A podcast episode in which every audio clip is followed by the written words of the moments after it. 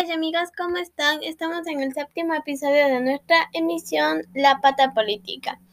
Y el día de hoy vamos a hablar sobre educación. Comencemos.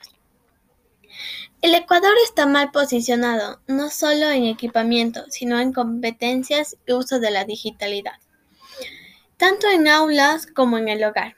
Eh, la pandemia mostró la gran brecha entre educación pública y educación privada en términos de acceso a Internet y equipamientos digitales.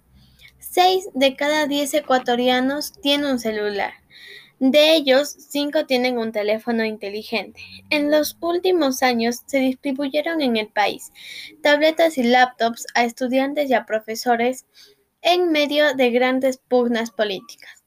En el año 2020 existen 4.374.799 estudiantes entre educación básica y bachillerato.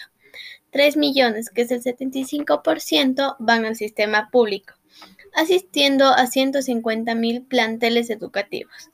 De ellos, 2 millones tienen conectividad. Un millón no tiene computadora ni internet en sus casas o en sus móviles. De las 12.863 unidades educativas fiscales y fiscomisionales que hay en el país, 4.747 tienen acceso a Internet. Y estos son los datos del Ministerio de Educación en el 2020. Y amigos y amigas, esto es lo que yo les pudiera contar acerca de la educación aquí en Ecuador.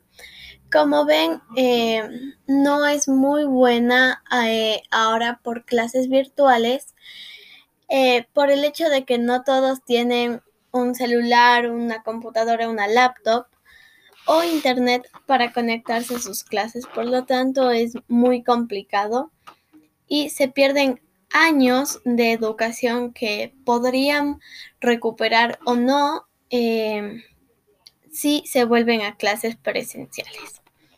Y esto es todo por el día de hoy en la pata política y nos vemos en el siguiente episodio.